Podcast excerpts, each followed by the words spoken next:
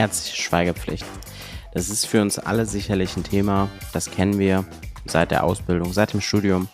Und alle von euch werden mir sagen, da hatte ich noch nie ein Problem mit, da hat noch nie irgendwie ein Bruch der ärztlichen Schweigepflicht stattgefunden. Doch was ist, wenn ich euch sage, dass vielleicht bei manchen von euch das schon mal passiert ist oder es zumindest ein Problem gab mit der ärztlichen Schweigepflicht?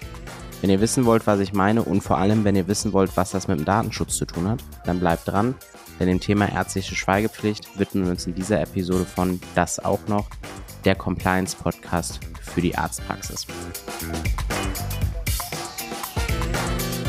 Hi, ich bin's wieder, euer Host Nico Frings von der Opti Health Consulting GmbH. Ja, die ärztliche Schweigepflicht, die gibt es in Deutschland seit Jahren. Das ist nichts Neues, da hat man nichts Neues erfunden oder irgendwas. Warum widmen wir uns dem heute überhaupt?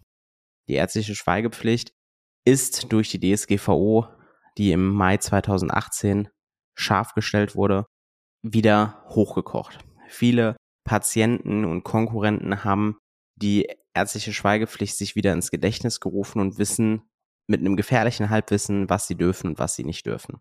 Deswegen gibt es keine direkte Verbindung zur DSGVO, aber eine indirekte.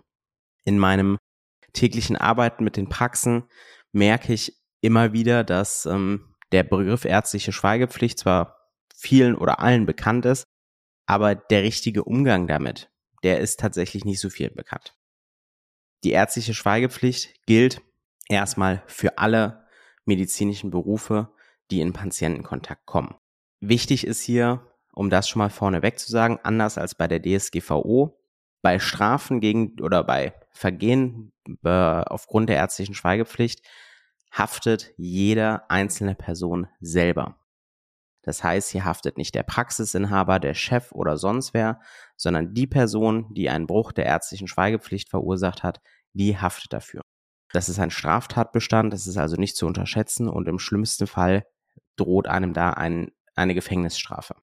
Das ist natürlich der Extremfall, aber auch empfindliche Geldstrafen sind da natürlich möglich. Wann gibt es einen Bruch der ärztlichen Schweigepflicht? Die ärztliche Schweigepflicht gilt für Sie als Arztpraxis, um sie jetzt einmal allgemein anzusprechen, gegenüber jedem.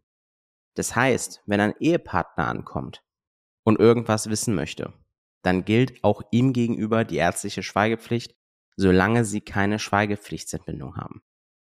Das heißt, die Lösung bei der ärztlichen Schweigepflicht muss leider immer sein, dass sie eine Schweigepflichtsentbindung benötigen.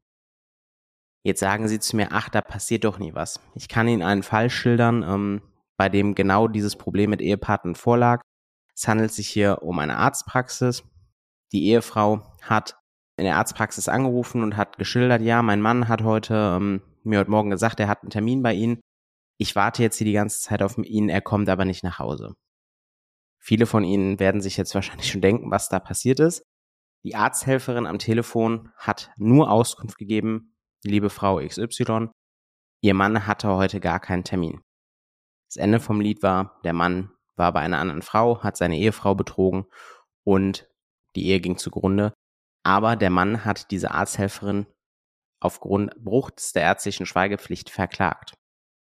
Das ist also kein ausgedachter Fall oder irgendwas. Dieser Klage wurde auch stattgegeben, die Arzthelferin wurde bestraft, sondern es gibt leider Einzelfälle, die genau dahingehend ähm, ausgelegt werden und genau sich auf dieses Thema beziehen. Das heißt, seien Sie lieber vorsichtig, wenn es um die ärztliche Schweigepflicht geht. Die einzigen, die grundsätzlich von der ärztlichen Schweigepflicht entbunden sind, sind Eltern, also Erziehungsberechtigte, bis das Kind das 18. Lebensjahr vollendet hat und eingetragene gesetzliche Betreuer, aber dafür muss wirklich der Betreuungsnachweis vorgelegt werden.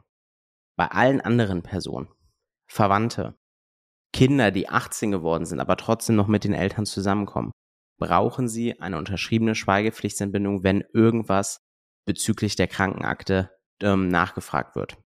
Hier geht es jetzt aber nicht, nur um das schon mal vorne wegzunehmen, um Fälle, die Frau ruft an und möchte den Termin ähm, vom Mann absagen oder möchte einen neuen Termin für den Mann machen, sondern hier geht es eher um Fälle, wo sie Daten rausgeben. Wäre jetzt der Fall, wann war nochmal der Termin von meinem Mann?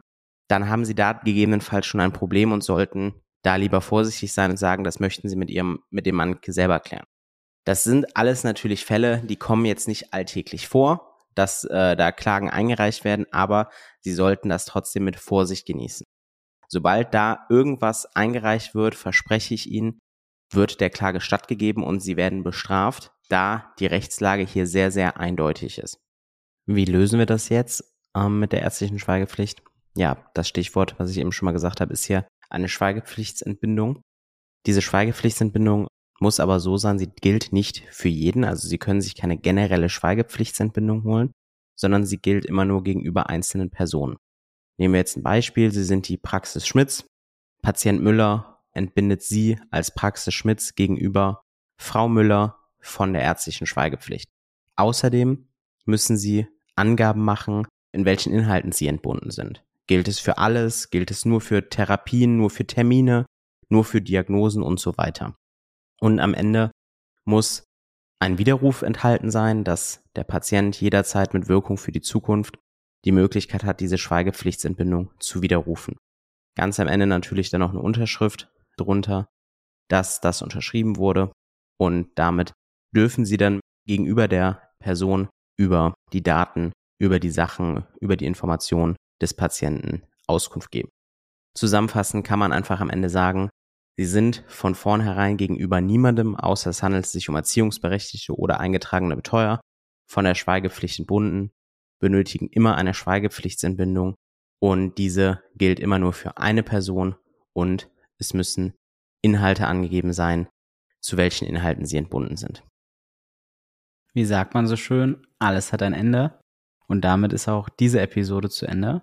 Ich hoffe, ihr könnt die Tipps und Tricks aus dem Datenschutz umsetzen und könnt damit ein bisschen was anfangen. Sollte es noch Fragen geben, solltet ihr Anmerkungen haben, meldet euch gerne bei uns, gerne per Mail unter datenschutz.opti-hc.de und ansonsten bleibt mir nur noch zu sagen, lasst ein Like da, wenn es euch gefallen hat, abonniert den Podcast, damit ihr nichts mehr verpasst. Und am Ende einfach nur noch auf Wiedersehen und bis zum nächsten Mal.